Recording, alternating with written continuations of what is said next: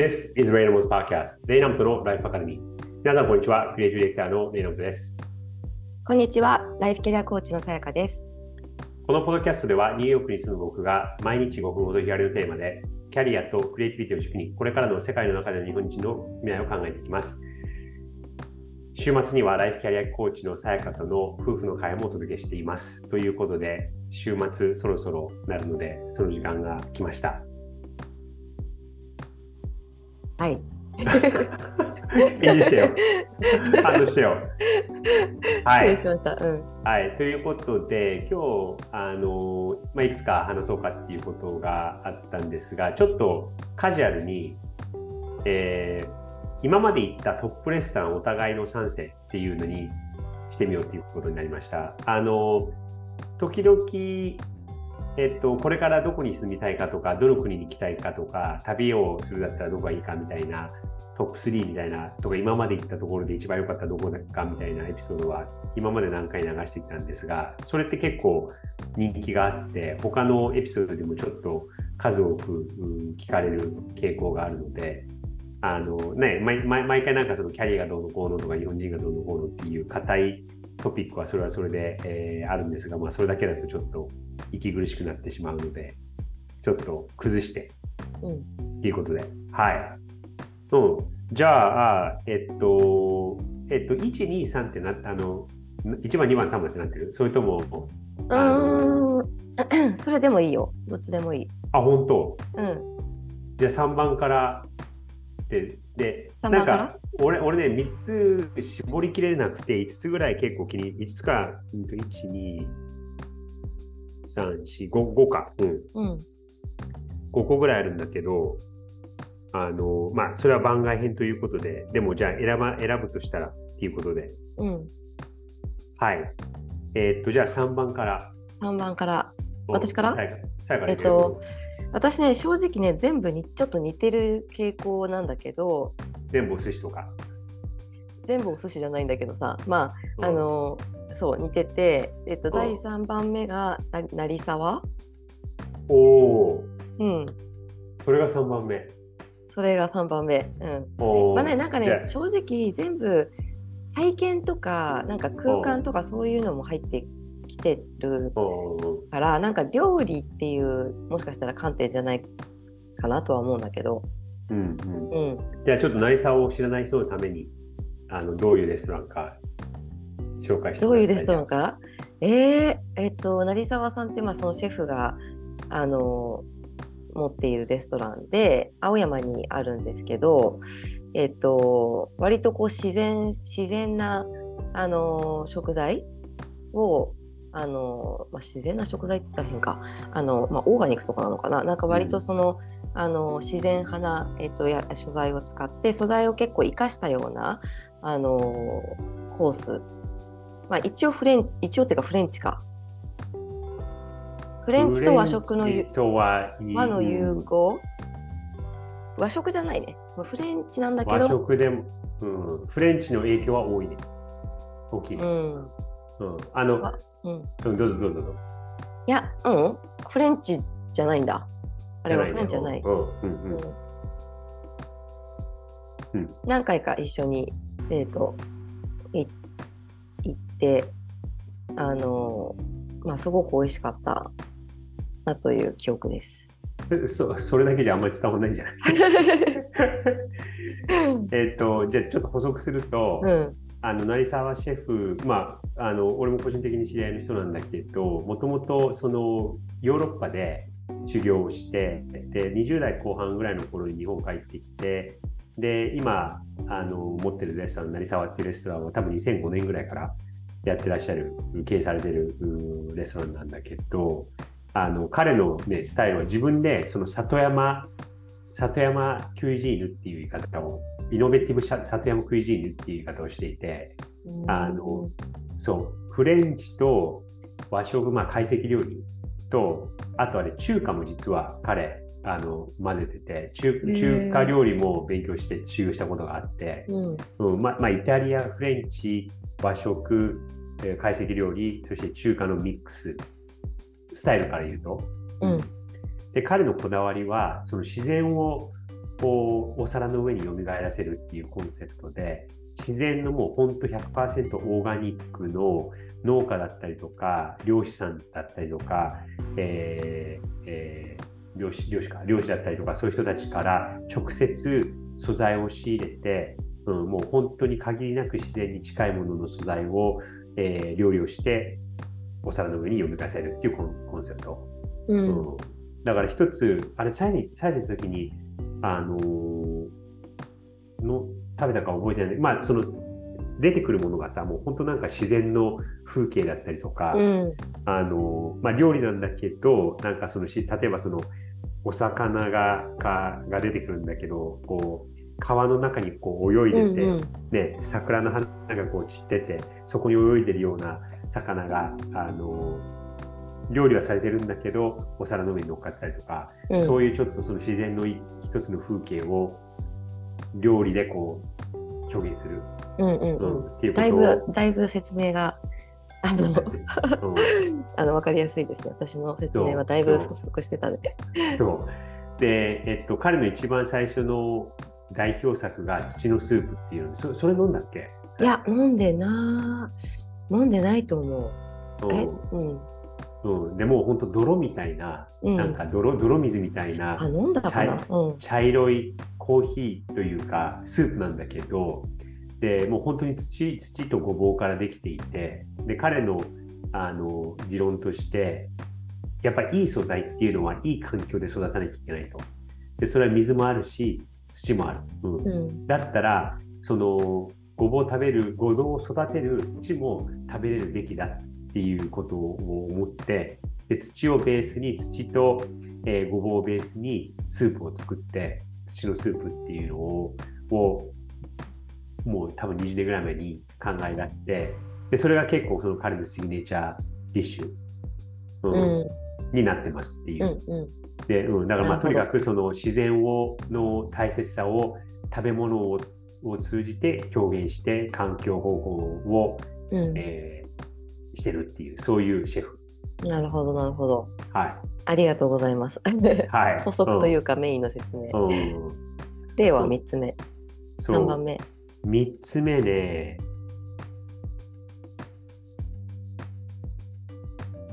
焼肉の堀越っていう、うん、最近行ったことあるっけ？これね、あの、うん、知り合いのあの夏夫さん佐藤夏夫さんっていう人とご飯食べた時に、あの連れてもらったんだけど堀越？堀越。うん。どこにあるの、えー、っとあ青山かな。うん。うん。とか麻布とか青山とかなんかあのその辺だと思うんだけど、うん、うんうん。そこがあの焼肉まあ個人的にはお肉焼肉とか好きなんだけど、うん、それが焼肉食べたいなって一番最初に出てくる名前がそこだったかなっていう。うん、へえあ広？尾あ広尾か。うん、うん。で食べログで見ると、うん、まあまあそこそこの点数で、うんうん、えっ、ー、と3.82って書いてある3.82か、うん、だからまあ 4, 4までは言ってないけどもでもでも3.8食べログで3.8だと結構高いわけじゃないうんうんうん。美味しそう確かに、うん、へえ意外。そうそこが、あの焼肉としてはなんか非常に印象が残ってる。うんうんうん。うん。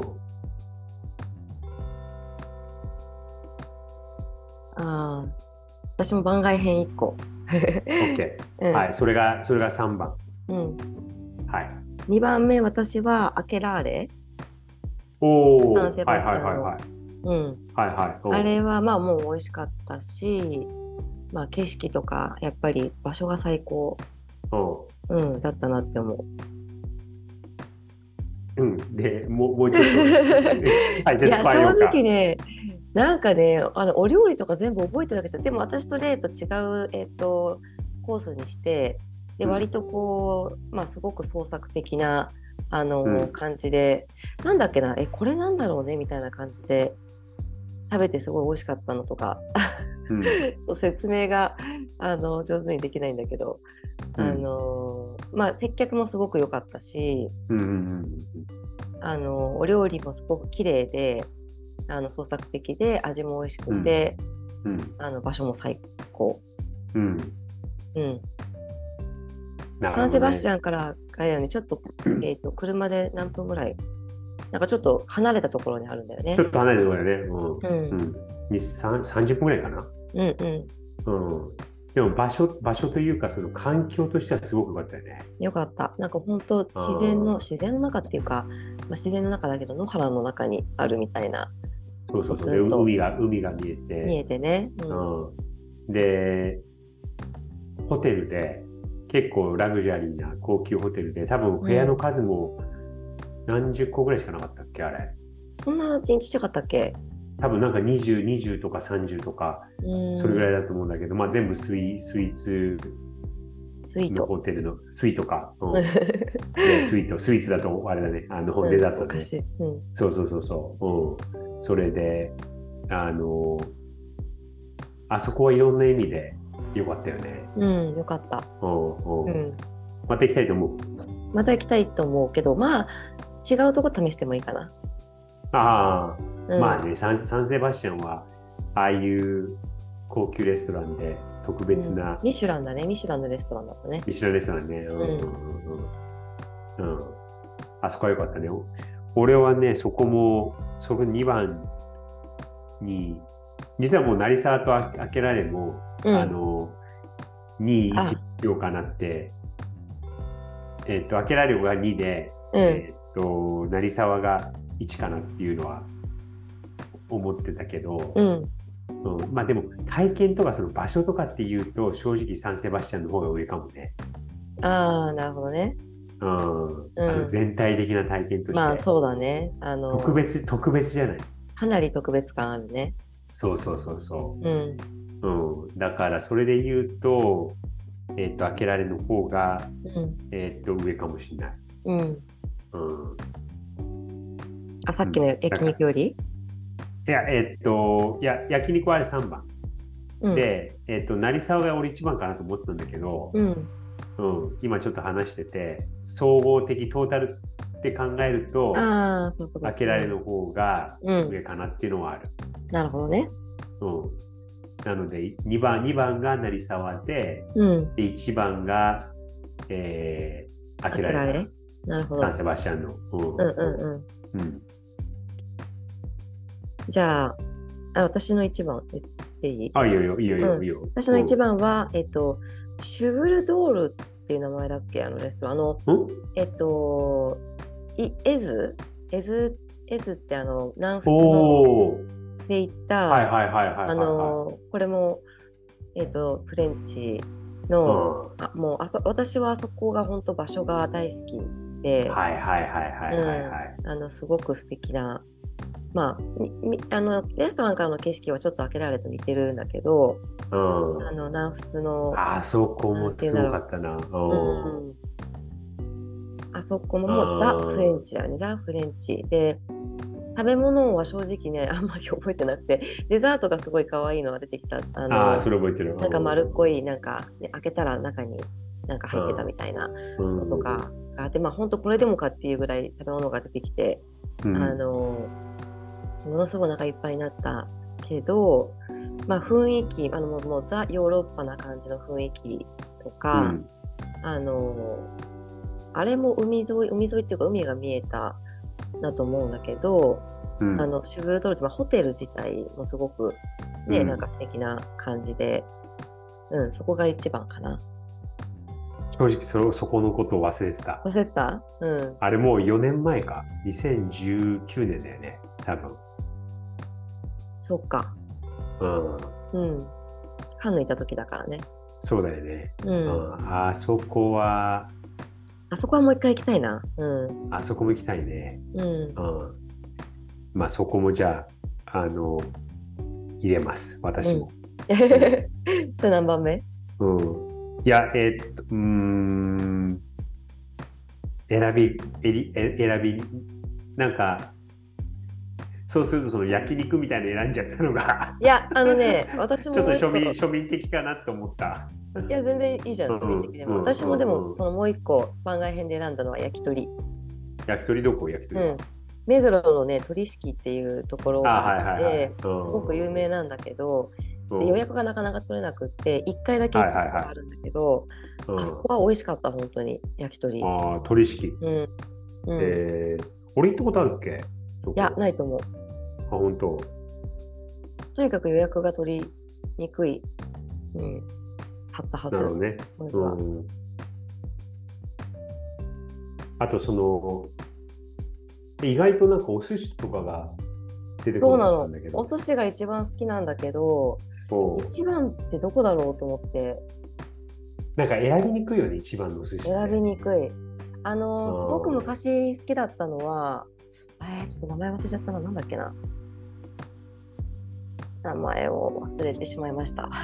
うん西俺もお寿司でおえしおびおお寿司で言うと、うんあのこれもちょっと名前覚えてないんだけど、恵比寿でさ、うんこれさやと行ったことあるところで、あのドアに看板がないところ。なんか、ああなんかちょっと創作っぽいところ、そうそう、6階ぐらい、うんなうんうんうん。んかビルの普通な、なんか全然こう、派手じゃないビルの中にあって、うんうんうん。6, 美味しかったね。階とかと,、うん。とかで、で、ドアには看板がなくて、うん。そう。で、お寿司で、まあちょっと変わった創作系のお寿司なんだけど、あそこなんだっけ？そこをちょっと番外番外編に入れてたんだけど、名前が思い出せないから。確かに。うん。